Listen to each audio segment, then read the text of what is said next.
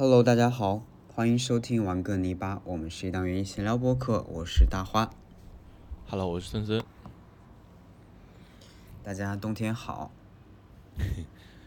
我觉得应该大家都看到我们江浙沪下了第一场雪的 喜讯了吧？喜讯。对啊的，对，我是这样的，我昨天呃，我们我们这边是昨天晚上下的雪，今天是十二月十九号，也就是十八号，从早上大概七八点钟的样子，扬州这边开始呃突然的下大雪，因为天气预报报告是讲的是十八号晚上才会有雪，但是从一早就已经开始下了，所以呃我们是十八号晚上，哦算是下午到的家，等等我们在路上就是从从从上海回家的路上的时候，就已经看到路上一路的开始从下雨变成慢慢的下雪，然后直到扬州的时候，已经漫天遍野的白色。同时，嗯，远方的朋友，远在南方的朋友也给我发来了 问候，他问我说：“你们那是不是下大雪了？而且很大？”我说：“是啊。”然后我就随手扔了一个视频给他，然后他说，因为他有预计要在冬天跟小朋友去，跟他的小朋友去那个日本，东北啊，去日本，去日本的北方，呃，想去日本看雪，然后他说我马上就到，我说快来啊，我帮你开门，然后他说马上到的话就可以立省两万，但是。呃，怎么讲？昨天真的是很爽、很美好的一个景象。呃，今天这个雪就来的也突然，然后化的也很快。今天温度一上升，然后到处都在化雪，很快就呃看不到白色的部分了。嗯你你那呢？嗯，我我先说一些好消息吧，就是我的草坪到现在还是一片白。嗯我觉得我们这里的整体温度会低，而且农场它嗯像是一个遗世独立的空间，它跟外界不一样，因为没有人去说帮你铲雪，你没有，嗯。也不是什么大不了的地方，而且在乡下嘛，树又多，化雪就很慢，嗯，但是明显，嗯，肯定也明显的没有昨天我从下了高铁第一时间赶到农场那种震撼。嗯，但还是很开心，因为接下来几天温度会很低，所以我觉得雪它会呃继续保留一阵子，即使是晴天，因为接下来几天真的非常非常的冷，啊、我我也有点担心我的植物，然后纱床的温，嗯、叫什么加温全都开了，即使一些没有、可能不太需要，或者将将需要，嗯，保暖的我也给它丢上去了，嗯，但是我没照那个小棚。嗯，这个 对，就观察一下看看吧。反正昨天真的是加今天真的是太开心了，玩的。嗯，嗯我们把我们直接把时间倒回去讲吧，就是说，嗯，前两天发生的事情，然后在、啊，雪的部分就讲完了吗？雪的部分，呃，你你是不是你是不是昨天冲出去看鸟了？你是专门跑出去看雪加看东西的，还是顺路？没有因为我看你长焦拍了一个对翠鸟我，只是顺路，我只是顺路。那你车上正好放着长焦镜头吗？对啊，我相机是在车上的。啊，就是呃，因为我到家的时候大概是四点多钟嘛，那时候天还亮着，而且下了雪之后，就整个环境变得很亮堂嘛。嗯它它不像平时的那个四五点钟天就好像暗下来昏嗯昏黄的那种感觉了。对，嗯，白色的雪花都是反光板。对。嗯，然后我就想，正好路上车也少，我就想顺带绕一圈吧，正好可以看一看这个雪天的农村。就在农村转了一圈。哦哦，农村转了转了一圈，我以为你开到瘦西湖去了。我在想，没有没有。因为我们这里瘦西湖应该没有翠鸟吧？就是我们这里，因为它是下了一天的状态，我们这里跟嗯你那边一样的。因为我一早问我妈有没有下雪，她说下了。那个时候我们不是在上海嘛，就一点动静嗯没有。然后而且说下的很大，朋友圈有很多人在说下的很大，那样持续的状态下，就政府或者等等它的呃应激反应部门可能也也没有说我赶得那么快去铲雪或者怎样的。我昨天到家，我发现路上其实雪很厚，我们这里的嗯主要道路就是你开车都会有一点点影响，就大家开的很慢，就能走就是了。我不知道你们那里。是什么样的我们那只有到了，嗯，乡村一点的路可能会稍微有一点点打滑，城市里的路其实还好，因为车辆一直在开着，所以路面基本上是只就只是湿的，看不到雪，只有两边就是车不压到的地方会有雪。那就还是不一样，因为我们是暴雪预警，我们丽水暴雪预警了好几次嘛，所以可能雪量的确是比你们要大一点。反正我下了高铁，嗯。但是我觉得你们那边的车肯定没有我们城市的车多。你要是放在南京市里面，那就路上肯定就只有路边，就是车开不到的地方会有雪。倒也是啦。嗯，就是反正下了高铁。我我觉得最直观的是什么？我可以大概知道这个雪下了多厚，而且就一整天下下来的大雪，或者说是我觉得可能算不上暴雪，我们这边就。就是大雪了，就下一整天的大雪下来，我们这边的雪的厚度堆积到了差不多有十来公分。十来公分，那其实差不多哎。我觉得我们也算不上大啊暴雪，我觉得至多是大雪，因为前些年经历过的暴雪，印象还是很深刻的。我觉得这两次，啊不是这两次，上一次下了个小雪嘛，这一次所谓的暴雪其实没有之前的那么大。嗯，但是整个农场银装素裹的样子还是超级美，因为所有的嗯常绿树看不太出来啊，落叶树落叶树上就已经形成了那种就类似于雾凇的，没那么没那么美，但是就每个枝条上都有对对对盖着一点雪。哎，其实你有没有在你你在高铁上有没有发现，在我们刚过了苏州，到苏州就开始有雪了？对，呃，两边的树。两边的路上就已经，对，都是凉的大雪。可怜的上海人民，真的是为什么？我给他们许个愿吧，给上海的朋友们许个愿。不用不用不用，真不用，因为我我觉得是这样，就是如果他们那边已经冷到，呃，下大暴雪的情况下，我们这边植物就没没没办法了。你你我你开纱窗加热也没有用。可以把 雪飘过去，给它飘过去。开纱窗扣扣小棚还可以的，嗯。他们那边主要还是靠海，因为毕竟有一个海水来给他们保温嘛，所以他们一般不太会下雪的。行吧，那就来我们江苏的其他地方看看，看看雪。嗯，是的，其实也很近了，就你想，我们也就随时买了一个高铁票，对对对，对不对？我们也就临时的买了一个高铁票就回来了，想着赶紧回来。开学吧，或者说赶紧回来，防止 怕回不去。对对，我是比较担心怕回不去。我觉得这次雪给我给我的印象，呃，当然今天你你看今天就完全看不到太多的雪了，呃，除非去农村一点的地方，城市里面基本上就已经清扫干净了。他们凌晨的时候就在清扫了。我我记得，嗯，我下高铁之后，我在开车的过程中就有一些呃。道路工作者在撒盐，嗯，就化雪撒盐是有的，对对。然后，呃，我觉得这次下一整天的这样的急速的降雪，有一个让我比较爽的点在于，这个雪是蓬松的，对的，非常的蓬松，蓬松到就是有一种感觉在北方。才能下出来这样的雪的感觉，就是这个雪，你用手把它捧起来，嗯，对你用手把它捧起来，然后你可以在手掌，你可以用手握着它，然后把它吹散，嗯，就是它是颗粒分明的，像扬州炒饭一样。扬州炒饭，对，就不像以前，我觉得以前下来的雪，你要堆个雪人其实挺麻烦的，对，它是它是湿湿的，然后。或者说，你等到第二天，就如果天气够冷的话，你等到第二天你去堆雪人，它是呃硬硬的，它表面会结壳。因为晚上通常还会冻一下，或者再加上一些水。其实要今天晚上、明天那个雪也不行了，因为今天晚上会温度很低，零下五度。我们到了第二天，那个雪也不行了。最最好的状态还是那天，可惜我到家只有一个小时给我拍，也没拍什么东西就黑了。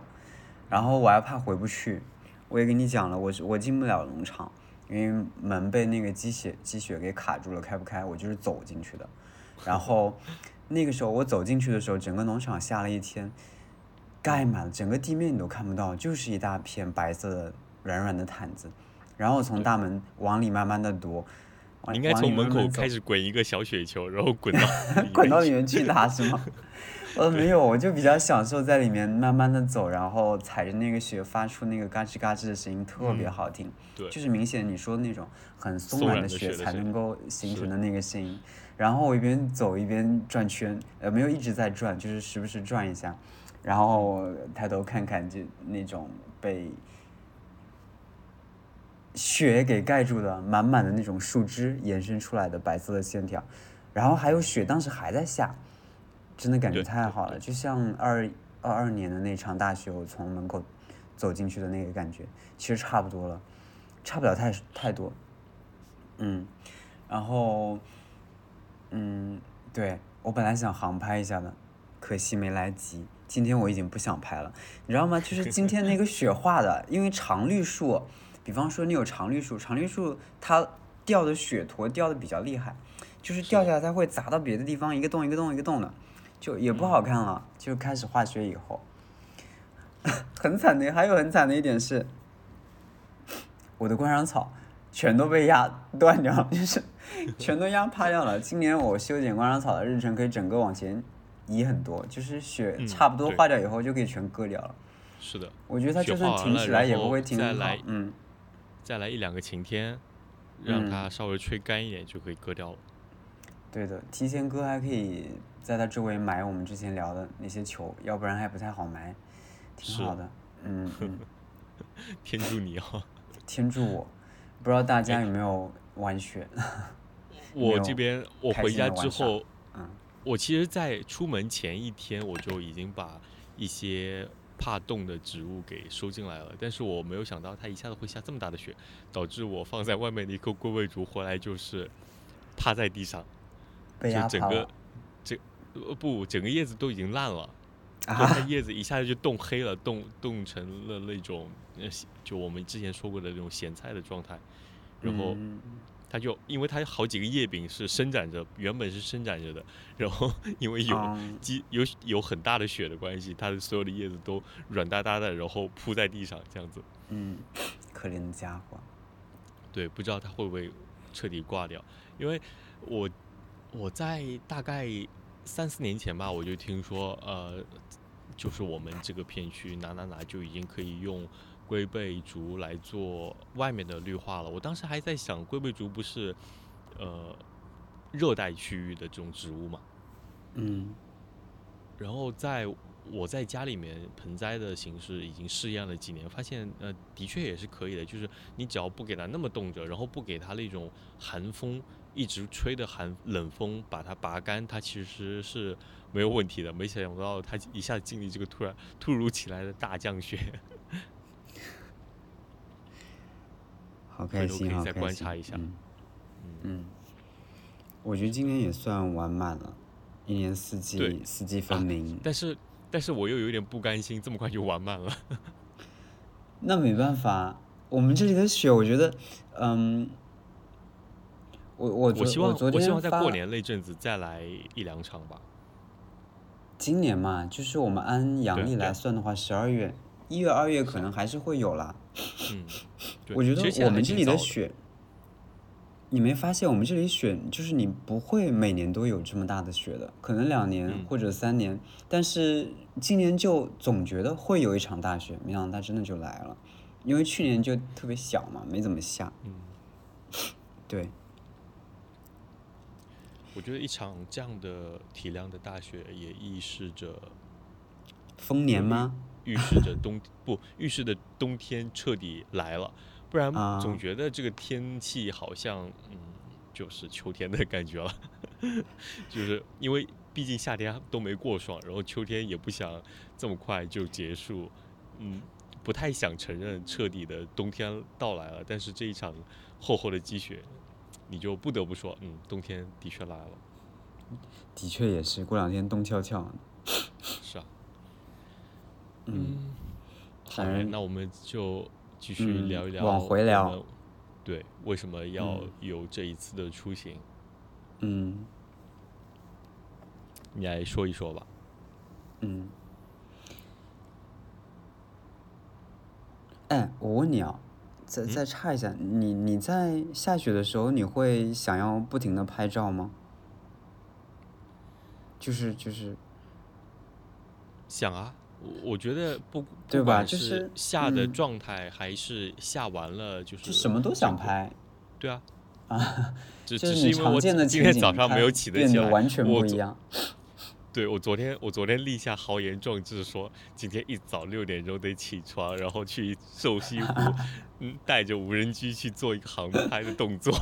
放心，我也没有，你看，我我也没有，我也没有去。对，所以所以白天今天白天就没怎么拍，但是昨天昨天其实，在路上的时候我就一直想拍。你还你还记得我跟你说过，我喜欢坐那个靠过道的位置吗？高铁的靠过道位置，所以。我我那边两边都就一直都是陆陆续续在换人的，我也不好意思把手伸到那个呃高铁的窗窗口里面去拍照片，然后直到最后一站的时候，呃，我的另外一边已经没有人了，这样我就到旁边随手抓拍了。就放心大胆的过去拍了。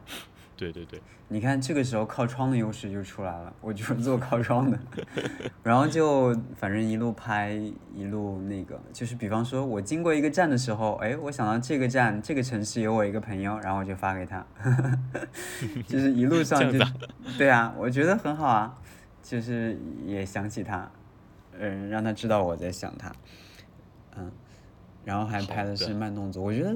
之所以就可能一下雪，我觉得大家就又好像回到了那种孩子的状态，就，嗯，好像你你内心的孩童 又被又被拉出来了。你要你要继续聊的话，那我就要说说我们昨我昨天晚上我我楼下的经历了。我其实回来蛮累的了，我已经睡了，但是。以往情况下，我听到楼下一直有小孩子在闹，或者有大人在聊天的话，我其实会有点反感的。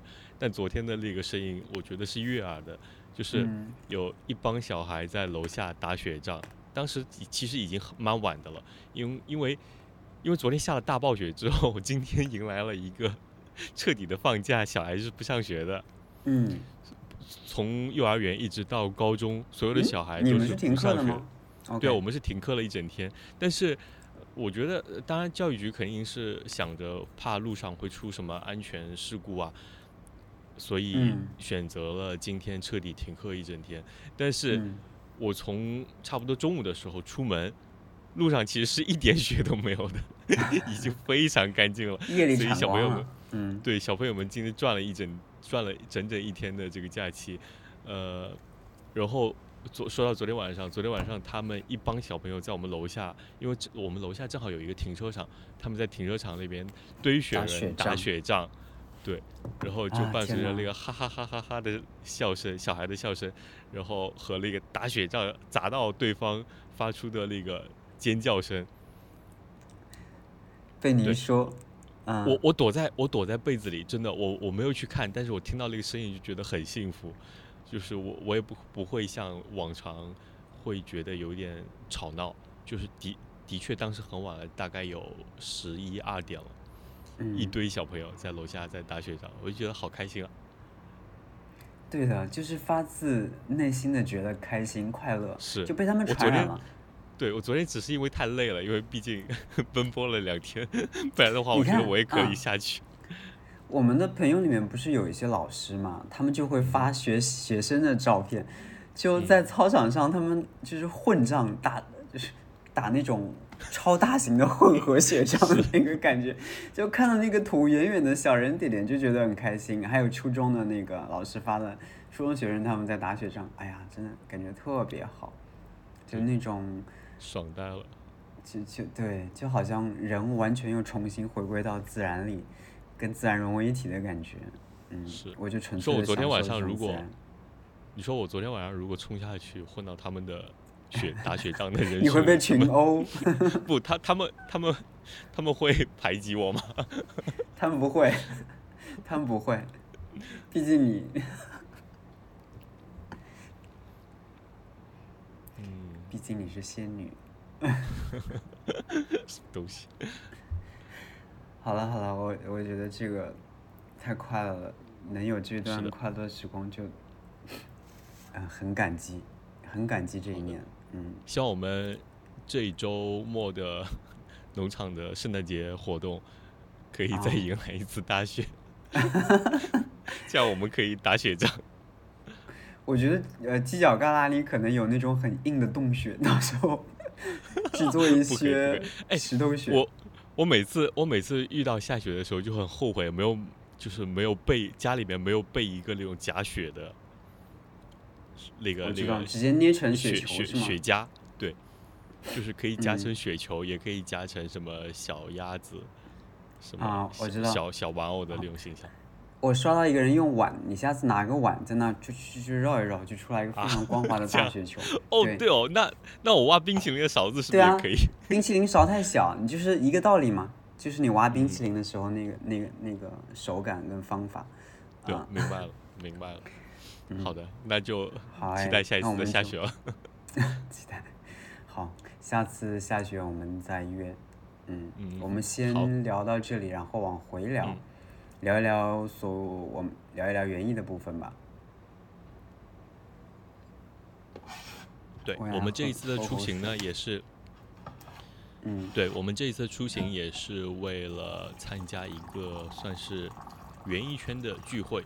嗯，嗯这次活动名全称叫花信园艺联合大会，是这样吗？应该是的。嗯，大概是吧？对不起，花，反正那就要先解释一下什么是花信。我觉得听我们播客的听众们应该也大概呃会有所了解，或者说有所耳闻，就是近几年比较火的一个品牌叫花信。嗯，呃我们之前给他给大家抽过奖吧，抽过一次花信的呃，可能吧，我我还忘了，诶，好像机是智伴侣，对对对对，他们赞助过一期。哦嗯，对，机智伴侣其实，呃，他们的他们的负责人会戏称说是，他是一个卖牛粪的。对，嗯，对机智伴侣里面的主要成分应该是牛粪的一些腐殖发酵完成的一些东西，然后添加嗯了一些有益的菌群，可以用在你的整个花园的土壤里面，或者是你的盆栽土壤里面。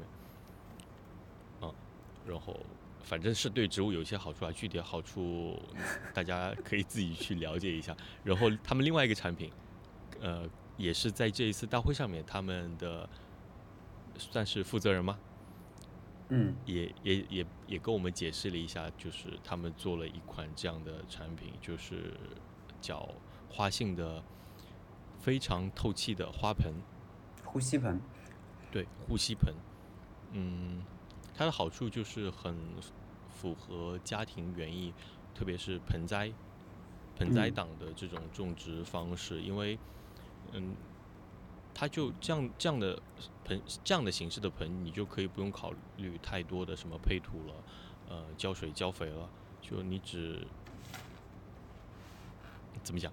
你你只要，因为因为它的根系的这种呃土壤里面水分的干湿循环会增加的非常快，所以你只要掂一掂盆，大概它变轻了，你就可以浇水了。而且它的根湿根干湿循环加快了之后，也有利于它的根系的生长。所以你会嗯发现在这种在这样的环境里面的盆，呃，在这样环境里面的植物，它也是会长得非常快，并且非常的健壮。嗯嗯然后不光是对于家庭盆栽的这些用户，当然你有一些呃叫什么，你有独特的一些算是快金植物玩家或者说玩家对快根、快金，然后一些什么沙漠植物、热带植物、沙生植物，你嗯用这样的盆来种植的话，第一它很节省地方，然后第二它对这个植物的生长也非常的有益。大家自己再去了解一下吧。嗯，你这说的感觉好像我们这期有，好像我们这期有，我们这期没有没有没有赞助，赞助，嗯，对，但是因为我们呃被被别人邀请到他们那边去参加他们的活动，我们当然得说一说别人的好处是是不是？是的，对，然后接下来我们，嗯，对对，感谢邀请我们这种小透明。我是我是我，真的啦。好，我们继续说那天的行程吧。就我觉得有一些部分还是蛮有趣的，可以跟大家分享一下。嗯嗯，你来，我来。嗯，我觉得我们当天一天的行程还蛮紧凑的。要知道，花信植物园其实是在。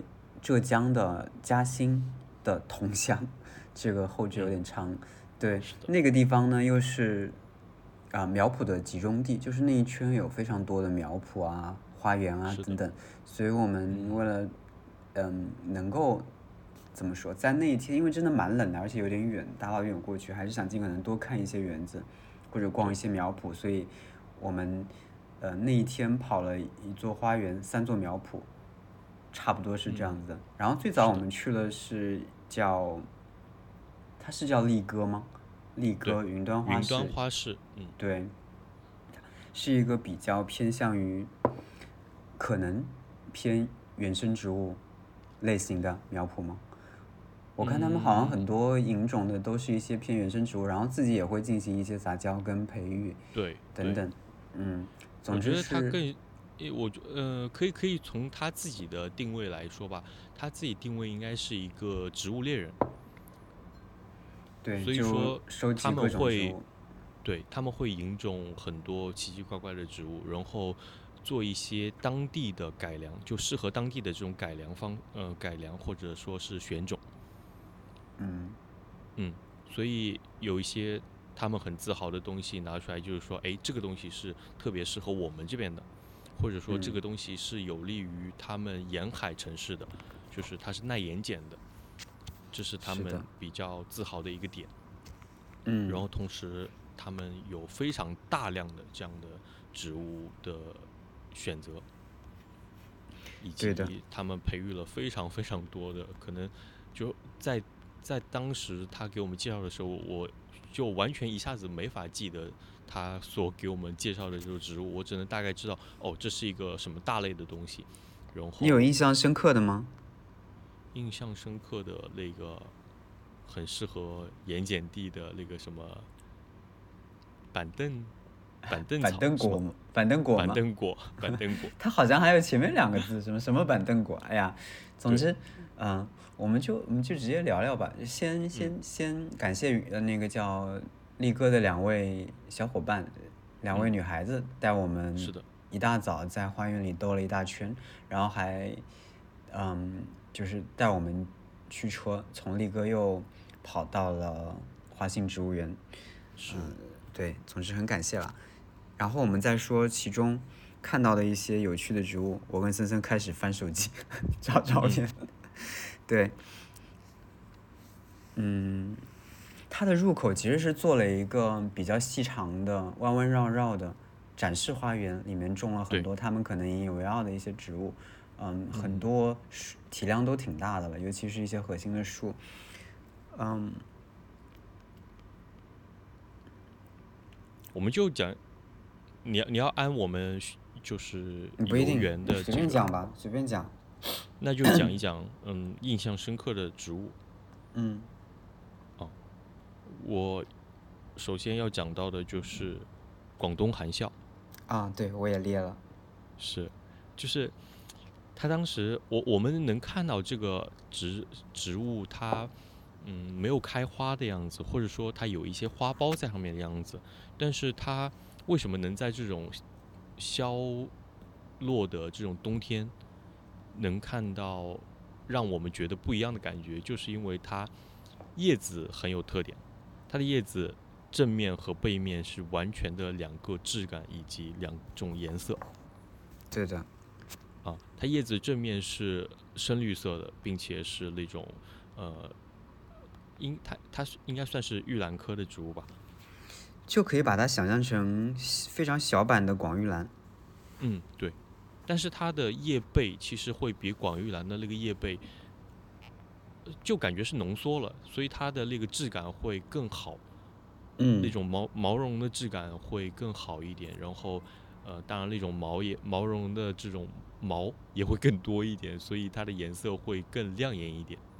嗯，嗯，金色的绒毛，然后它，据他们讲是在我们这边是度度冬和度夏都没有问题的，它是比较耐寒的，也很耐晒。我当时看到第一印象就觉得它特别适合做圣诞树、圣诞花环。哦，对对对，我是这样想的，对它它我看到它就这样想的。呃，对，嗯，我看到他第一个想法是，我在想是不是只适合他们这边，就是如果再往北一点，再往我们这边来一点的话，是不是冬天会不行？然后他们直接就打消了我们的呃疑虑，就是说这个植物是没问题的，嗯，对的，也是也是经过他们的选品才得到的这样的一个特性。嗯，哎，其实很多他说了我都没记住，呃，实在有点不好意思。那天早上真的太冷了，我我银鹭有一风香你记住了吗？对对，我正想说这个银鹭风香是整体有一点嗯粉粉的，就是像枫香的叶片的一个，嗯它是应该是乔木吧，乔木，对，嗯，我我没有看过他，就是他现在依然挂着叶，我觉得光这一点就已经非常棒了。现在是十二月中下的一个时间节点，对，嗯，我不知道他春夏的一个表现是怎样的。如果是整体，春夏我我看过他的照片，因嗯为我我有在他朋友圈大概看到过他之前有发过的样子，就是呃，你可以想象他是白色、绿色，就是你你一个枫香，你可以想象它简化了，白色的简化，然后呢，它的这个简化里面多了一点点一抹红色，一抹粉色，嗯就好像是那种新发出来的嫩叶的那种粉色，然后它整树都是这样的颜色，就是它在春天和呃春夏秋吧这嗯。三个季节是这样的颜色，然后在冬天呃天气冷了之后，早晚温差大了之后，就是我们当天看到的会有一点亮红的这种状态。嗯，我当时就觉得，嗯，如果春夏也能是这样的一个状态的话，就有一点花叶的状态的话，塞在呃我的常绿树篱里面，应该挺好的，就能够一下把空间感给拉出来。我我之前一直在想，你还记得我们上次去植物园看到那个，我一直说是可能是什么花叶榉树之类的，最后你嗯给我发说是一种风，叫什么呢？我我忘了，你还记得吗？就它那个其实是更，嗯，应该怎么形容它的叶色呢？是白加柠檬绿吗？然后有一点花叶的感觉，就像锦化的，对，嗯其实就是锦化了，简化了一种一种风。它，对但是它白色的面我能确定积占比它是枫，就是比较大，因为它有，对，赤果我能确，定它是枫树，它有嗯赤果，所以肯定是一种枫，嗯，对，就真的很漂亮。然后我在想，如果这个枫香，因为枫香照理讲长势会比较快嘛，如果也能达到那样的效果，啊、那也很好哎。对我当然就想要种一棵试试看。你还记得后来逛北林花园的时候，也发现他们好多人买了，买了带回去了。嗯还有他同时也给我们介绍了另外一个那种金玉风香，啊，这个我不太就是记得了。金色叶子的风香，当时我们没有看到，我后来刷他发过的一些视频，呃，大概了解了一下，我觉得那个也不错，它的叶子会更舒展一点，然后它冬天也是会有一个叶色的呃变化。你回头嗯可以再再了解一下，我们如果真的想购买的话，可以再跟他详细的了解一下。那就说说我们都知道的那个落羽山，嗯 肯定是我们都印象深刻的一种植物——垂枝落羽山。垂枝落羽山。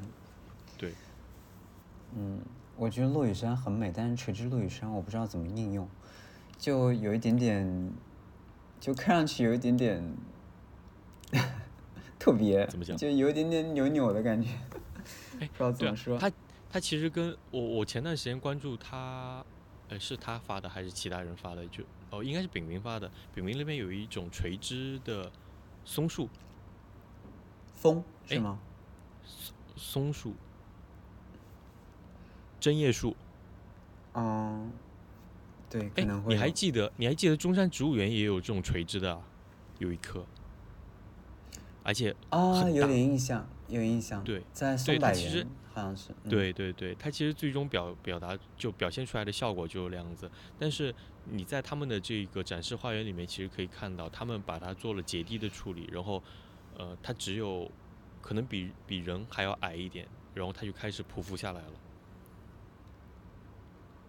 它整个呃，我们可以大概想象一下，就是它只有在冬天，呃就这个时候会有这种夜色的变化，因为我们可以看到所有的落羽山在这个时候，它们都开始对变成赤红色，特别是在水边，然后映出来整个这个水面嗯都是红色的，就特别漂亮。啊，但是呢，它又是它既耐水湿又耐旱，所以它的运用场景其实挺多的。你不管把它种在高高的坡上，呃，排水良好的坡上，还是把它种在水边，都很好。你种在水边，它有倒影；你种在高坡上，你可以形成这种独立的一个提升感。你想来一颗吗？我直接把话筒杵到你嘴边。我想，我想来很多颗，你想来很多颗啊？那你来吧，我到时候去你那挖一颗。我想来很多颗，而且我想用这种高高低低的，不想，因为它本来就已经够魔幻的了。我觉得如果把它做成这种高高低低的，然后伴随着一些小小的呃缓坡，嗯，哎，你再加一棵在花园漫看到的那棵歪歪扭扭的那个树，我是可以用来做魔幻花园的。它那个枝条特就是别像龙柳嘛，啊、差不多吧。是的，嗯，卷卷的龙柳，对，可以做一个冬日的那种，嗯，比较魔幻的扭曲的花园，嗯，应该挺有趣的。对，而且其实你能想象到它春天发芽其实也挺美的，因为都是嗯那种嫩绿色的，然后怎么讲，它们一开始冒出来的嫩绿色应该都是那种鹅黄，带着一点嫩嫩的青色的那种感觉。我觉得，嗯，我觉得，我觉得本身水杉、落羽杉就很美，嗯，嗯而且在十二月这个节点，他们还挂着叶，保着色，有轮廓，就特别好。逛苗圃，我觉得好像随时去都能够有一些收获。这个点逛苗圃虽然很冷，但是也体现出一些优势，在这个节点你能够看到东西。嗯对你如果在这个节点看到的，嗯。对你如果在这个节点在苗圃或者植物园看到，哎，让你眼前一亮的植物，那绝对是你花嗯园的首选。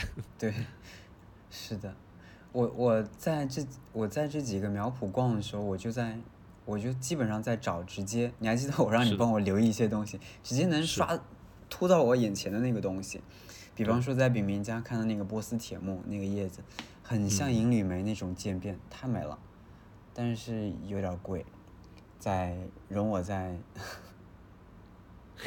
过阵子再说吧，嗯然后那个品种还嗯我还有一个印象深刻的东西，就是他们，我当然其其实我知我之前是知道这个东西的名字的，但是我不知道它表现有那么好，或者说它有那么的抢眼，叫什么？就是紫金牛。啊，紫金牛，地贝吗？，对嗯，有对有红果子那个是吗？对，我觉得它很符合当下的这种环境，因为很很快接下来就圣诞节了。它的那嗯种状态其实跟圣诞节是很贴切的，并且我觉得它很容易进入呃大众的家里面，因为它完全可以用来做盆栽，它是一个嗯很好的在这种林下的作为地被植物，也是一种药材。但是你如果把它做成小盆栽，然后随便给它扦插一些什么小松柏啊，或者说就这几年大家都在用的那个什么香香冠版。嗯，对，对吧？那个圣诞的氛围就出来了。你哪怕你把单颗种在那边，它的红果子往外面一露出来，然后你就放两嗯个松果，就搭配的就已经非常棒了。哎呀，嗯，其实哎，是不是想我们我们那祖盆了？不，我我我是很后悔，我们去逛了这么多的苗圃，没有没有随手带一点点植物回来。不好拿呀，高铁高铁回来真不好拿。是是的，是的，就是你要，我觉得要，盆太嗯，重。而且在第一家怎么都不行，你一天的行程刚刚开始，接下来那么多行嗯程，要买也是在最后一个行程买。是的，嗯，我的话可能就，嗯，比较想拥有的是金缕梅，因为我之前其实死过，我种过几颗金缕梅，嗯，两个色型，但是那个应该是纯进口的，之前在比明那儿拿的，然后就大概养了两年吧，都死掉了。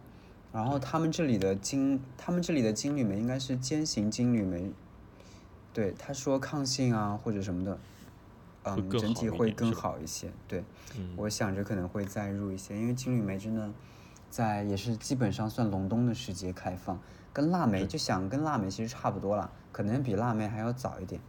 嗯，在我们这里啊，因为你四川什么的，他们腊梅都开了，现在是的，对，就是冬季感的植物，比较想要在我的花园里塞再塞个几棵吧，新花哎园，嗯，而且今年你等到你的，你你现在还有金缕梅吗？都死掉了。你现在是不是只有银缕梅了？对，银缕梅开花，你可以等它。它嗯开花的时候摘一点花，因为它的花不不是特别好看嘛，你可以把它摘下来晒一晒干，做点花茶，试试。银绿银绿梅吗？还是金缕梅？银缕梅应该是都可以的吧？可以？我好像印象中是都可以的。我回来查一下。啊，好的，那还还有其他的东西吗？不说了吧，要不然说不完了。好，然后我们驾着车嘟嘟嘟嘟嘟，对，到了花信植物园，冷飕飕的。那天真的太冷了，坐在车里都冻得厚厚的感觉。嗯，嗯，然后我们就先简单的逛了一下他的花园。聊聊感受吧。首先，在他花园里面，呃，当然其实不是在他花园里面种草的，是在力哥，就是云端花市里面，我就已经种草了那个原花。嗯，后来到花信那边，他们不是盯着那个原花说啊那么大，然后然后说哎现在好是原生的那个原花吗？我不知道是不是原生的原花哎，但是因为我我对它一直有在关注，因为你还记得我之前跟你说过那个有一个日本的剧叫嗯。什么的，当时感觉好像是他们在那个丁香树下，就紫色的丁香树下，First Love 出哦对，出 是的，他们嗯在在那棵那棵树下好像是认识的吧，然后。嗯。我也觉得，我现在想想来，觉得那棵树有可能也是原花，你觉得嗯呢？就他们毕竟开花的时候样子都很像，而且原花的花量会更大一点。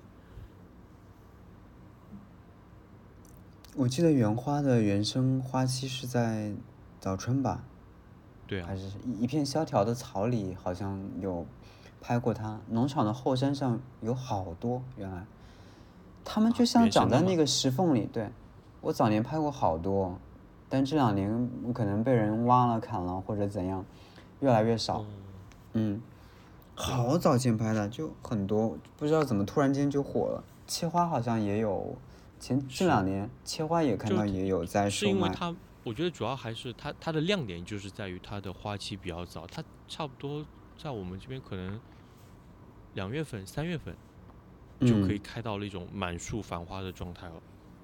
嗯，就其他的植物还是光秃秃的呢，它就已经开爆了。对的。我们先不要聚焦单体的植物，我们先先说说嗯这个花性植物园的它的整个整个功能分区之类的吧。我来简单说一下吧。我刚才，打开了他给我们发的之前发的花性的，嗯，怎么说现场的一些示意图。嗯，这个面积我可能没太概念，没多大概念，你觉得有多大？一百多，我好像看到了一个数据。一百多亩，花园区不可能吧？花园区哪有一百多亩？哦就是我们逛的，个整个，嗯，整个加什么好多棚可能会有。嗯，对，我我不知道它后面有多大，我知道花园区可能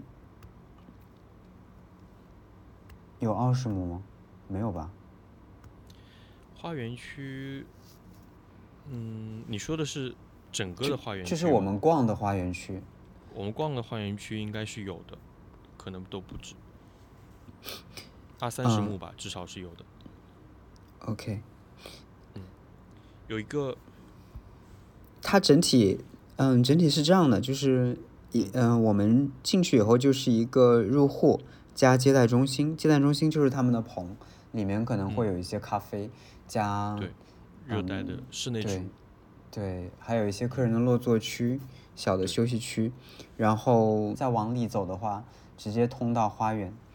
通到花园，这个花园它是一个嗯矩形，长长的矩形，然后从，哎，我真的不知道怎么讲介绍它，反正你就想象成一个大的矩形加一个小的矩形，小的矩形横在大的矩形下面。可以这么说吧，就是，嗯、它把整个整个的花园分成了两个两个大的矩形，一个大的嗯矩形里面包含了嗯月季花园以及白色花园，还有它中间一个非常亮眼的草坪，然后在嗯这个草坪的左右呢，也有各有一边小林地，小小的林地，感觉可以从里面穿梭一下，而且也是从室内步入到室外的一个必经之路。在这个整个大矩形的最靠南的地方，就是最朝阳的地方，是有一个草甸，然后接下来就是岩石石壁和砾石花园，以及水岸边的一些植物。因为它，我不知道你有没有看到，它最前面，也就是它的最南边，是有一条小小的小河的。嗯，啊那边有水生植物。对，那个小河给它做了，也算是做了一个花园的呃规划，就到那边花园就截止了。但是它用这种水生植物往前面延伸了一下，然后在这个水生植物的后面就是历史花园。我觉得历史花园你可以跟大家介绍一下，也是很抢眼的一个部分。首先，我很喜欢这个历史花园，因为它视觉冲击力就很强，用了很多，嗯，很有线条感的，那个叫什么枕木，枕木去作为整个这个花园的核心装置，我觉得都可以算装置了。当然，你也可以踩上去，嗯嗯，一条一条的，或平行或呃，基本是平行的了，就是拉了很长错开的一个状态。你看我这拙劣的表达能力，总之呢，它就是很美啦。然后 在嗯枕木的周边或者说缝隙里铺了沙石，然后这些石头里它有的地方就塞了一些呃植物，就好像突然从那边蹦出来的。因为对它我它种植方式应该就是防草布，然后防草布打了个洞种下去，然后再整体铺了石面，所以就非常的整洁，你看不到土。哎哎，不是，不是这样种的吗？我听他们介绍了，你你嗯你没注意吗？哦，没听，那那你来说吧。嗯，正好，呃，他我听不会是盆栽下去的吧？不，他们在底下改土了，他们在啊底下大概改了三到四十公分的砂石土，就这个砂石的部分其实有三四十公分呢，所以等一下，等一下，等一下，他种的就他种的是砂石，砂石铺盖，就是我们说的砂石先是表面对吧？表层的覆盖，覆盖下面整体全都改了三四十公分。是就是说以后石，啊，就是沙，就是比较排水的那种砾石土壤，对吧？它这块区域排水非常好，就是这些植物你看到它有呃迷迭香，其实迷迭香倒无所谓了，但是你看迷迭香旁边会有一些薰衣草，薰衣草在嗯。江浙沪其实夏天如果你露天种植的话，其实比较困难，因为它的根系排水不好，肯定会挂掉嗯，啊、然后他还种了一些沙生的植物，比如说那个呃龙舌兰，美国应该叫应该是美国龙吧，对，银色的很好看，蛮大的。银色、蓝色，嗯，就很亮眼的。而且我我记得它应该是可以长到挺大的，它的耐寒性也不错，所以我们江浙沪其实是可以通用的。但是如果遇上 像这次的这种突如其来的大雪的话，零下九度还有，嗯，对，会稍微有一点点担忧吧。如果你的这个植物长到一一米、两米的冠服的话，其实还是蛮担心的，可以适当做一些保护了。但是它的确是一个抗性很好的东西，呃，包括还有什么，就后来在丙林那边也看到的那个银叶艾草，对对吧？我我基本上不认得名字，就是我发现我这一次也没有认真的去看它在那一块，嗯，种的每一株植物，我就在看整体的一个氛围跟感受了，基本上我，觉得就它就整体的线条也做得非常的干净利落，就是沿着这个直线，平行的直线，然后它是有一些嗯。错乱开的，种一些植物来作为点缀的部分吧，然后它就把这个、嗯。这块空间是，其实我觉得这块空间包括花园，其实最终是服务人的嘛，它就嗯。跟服务人的这个性质给联动起来了，就是你人在这边。呃，我是可以随时坐下来，嗯。对有人可以坐在这个枕木上面，旁边就自然的长着这种呃有或高或低的植物在你的手边，然后或者可以也可以有小孩在枕木上跳来跳去，嗯，像走平衡木一样走着，然后这些植物就自然的在那边，大概是是这样的的一个状态。互动性比较好，嗯对，而且又比较好看，是的，啊，然后我觉得那个坡也很，那个坡。我们再聊九分钟啊，抓紧时间。呃，那个坡也不错啦，我们就言简意赅的带一下吧。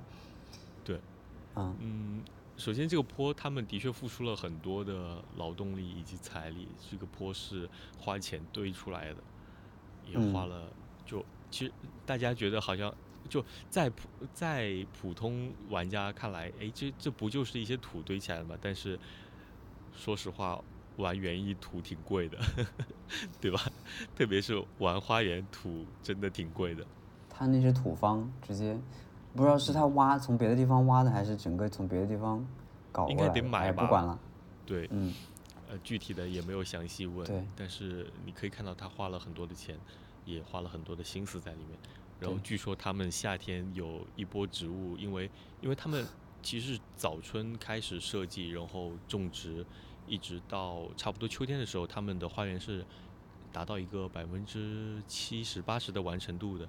但是因为有些植物种的稍微偏迟了一点，导致在夏天有一部分植物还是生长的不是特别好，也然后我们直到我们去之前，也就是他们在秋天，他们又更换了一波植物上去。但是你可以看到它的骨架是一直保留在那边的，包括它的供水、排水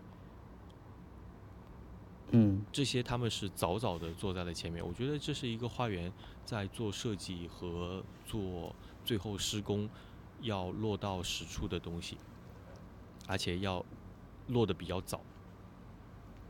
对，你还是我们还是先说一下这个花，这这个刚才说的这个土方吧，它其实也是整个花园中的一个部分，嗯，叫坡面花园加观赏草的草茎，你可以把它想象成想象成堆成了一个梯形，最上面那个一最上面的一条就是我们用来走路的，一个大侧面大斜面是它的观赏草区，然后坡度比较陡的那个小斜面就是刚刚说的那个坡面花园，它在坡面上呢打了很多的洞。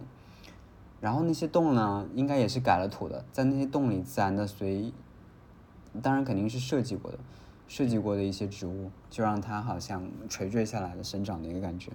就是你在刚才我们说的整木花园跟这个坡面花园形成的夹角里行走，感觉是蛮好的，既有隐私的，嗯，包裹感，又有视野的开阔，就是还不错啦，很不错，很不错。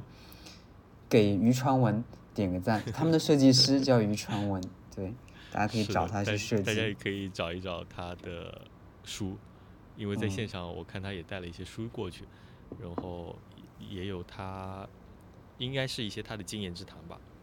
嗯嗯，好了，其他其他可能印象深刻的就是他们用我们刚说的白色花园跟草坪区，还有一个蔷薇花园，就是月季园，他们的分割跟农场有点像，但他们用的是就是都是树篱嘛，但他们用的是柏。碰到的那个 Adam 小哥说是龙柏。对，总之我一直觉得柏树做树篱是非常好的，因为它特别细密，跟紫砂之类的国外的那些会可能有差不多的效果。可能我们在高速上看到很多高速公路段中间分割的就是用柏树，是明显那个清脆感就跟那些厚叶的或者大叶的，甚至是黄杨，感觉就是不一样。对，而且我觉得，因为他们。为为什么说他们做出来的感觉给我们当时留下了这种不一样的感觉？因为他把那个柏树做了一些修剪，就是他至少把它给剪得整整齐齐，并且它没有那种柏树自然形成的那种坡度。对，对，他就把它需要一直修剪的，对，对，修整的一个类似偏矩形的这样的一个方阵，所以你会看。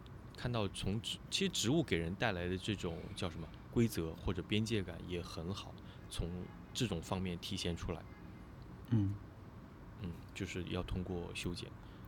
嗯，对而且这种说实话，针叶树，特别是柏树之类的，夏天有有一一大部分品种，夏天其实挺麻烦的，它可能会中间一下子黄掉，或者或或者说会枯掉、枯死掉很多的枝条。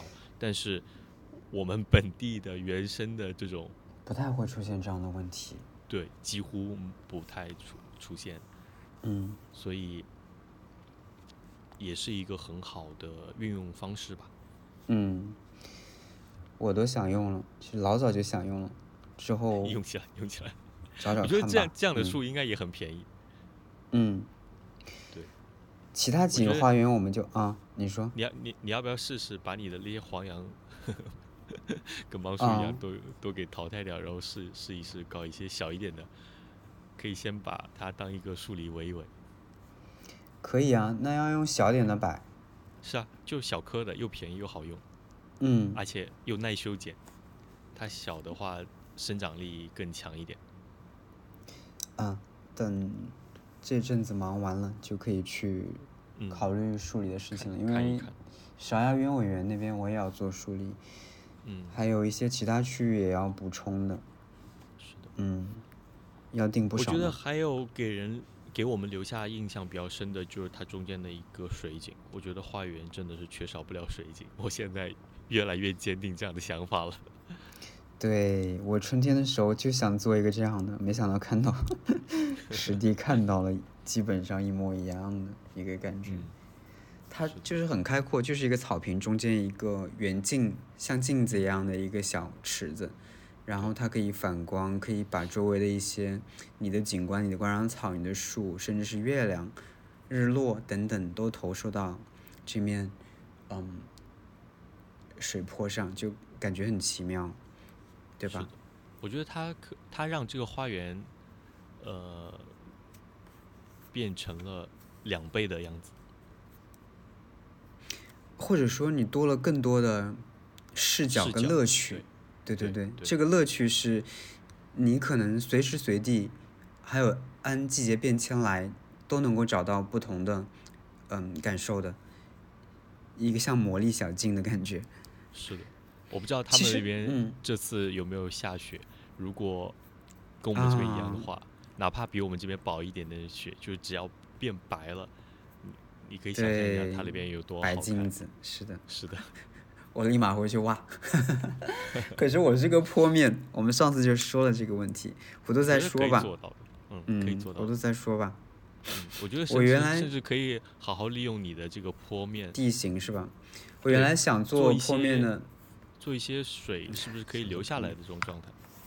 我原来想做镜子那个，现在就变成了一个草镜，一个迷你草镜，它跟四周的草镜是区分开的，四周是一个类一个类的，或者说是一样的，那中间是不一样的，就突然进去会有一个差异。先这样的状态维持一两年，我看看效果吧。嗯嗯，其他的话都是一直在变动的，所以不急着一时了，可以一边观察一边欣赏，嗯一嗯，边做一些改动。是的。总之是一场蛮愉快的花园行。嗯，花行。那我们之后去了花园漫，就是期待很久的一个花园，终于去看了。虽然是冬天，但是感觉也非常好。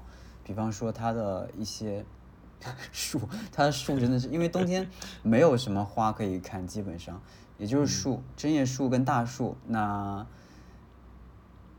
哎，它叫什么啊？君燕，它它本身是苗圃起家的，所以它的树真的种类非常多。很多奇奇怪怪的树能够在冬天展现出它们美妙的一面，包括那个岩，嗯、不是岩石花园吧，就是它的针叶树林那一块有很多高大漂亮的针叶树，也是看品种的超多。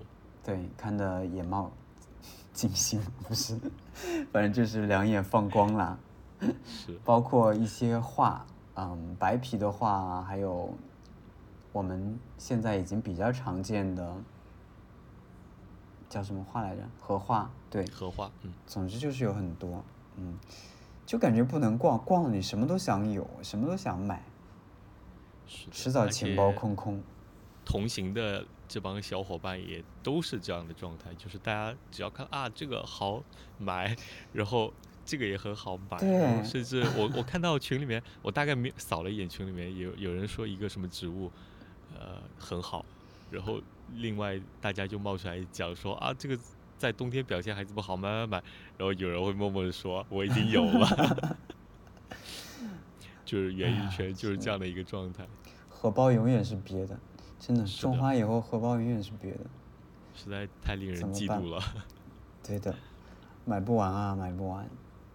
然后后来又去了饼饼家，就是四季花园，大家应我觉得大部分园丁可能都在他家买过植物。哎呀，那个苗圃也是一样，就太多东西了。对他，因为饼饼那边没有没有一个具体的花园，他那边主要还是以生产和叫什么繁殖小苗，就就是就是苗圃，对对，就提供品种苗。主要是以售卖的为主的，所以你可以在它那边，虽然冬天了很很萧条，但是你可以在那些角落里面，或者说就、哦就有那么几盆植物堆在那边，让你眼前一亮的，对，到处都有。对，我觉得这是园丁限定吧，可能嗯，嗯，如果不种花，那就是一些枯枝，一些枝条。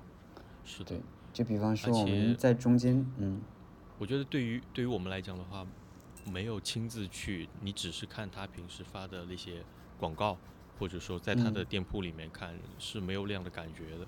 就你看到这个植物之后，你就就是有那种一眼相中它的感觉，然后你嗯得再去了解它适不适合你，有没有缘对分。是的。嗯好啊，就简单带过喽。嗯，主要是因为因为我们录录制的时长已经差不多了。对的。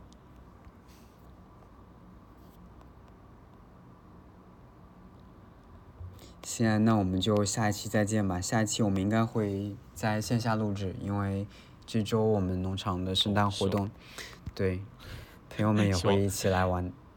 嗯，到时候我们线下录一下，对，希望我们可以在火堆边看雪。是雪地里 边打雪仗边给大家带来一期新的播客。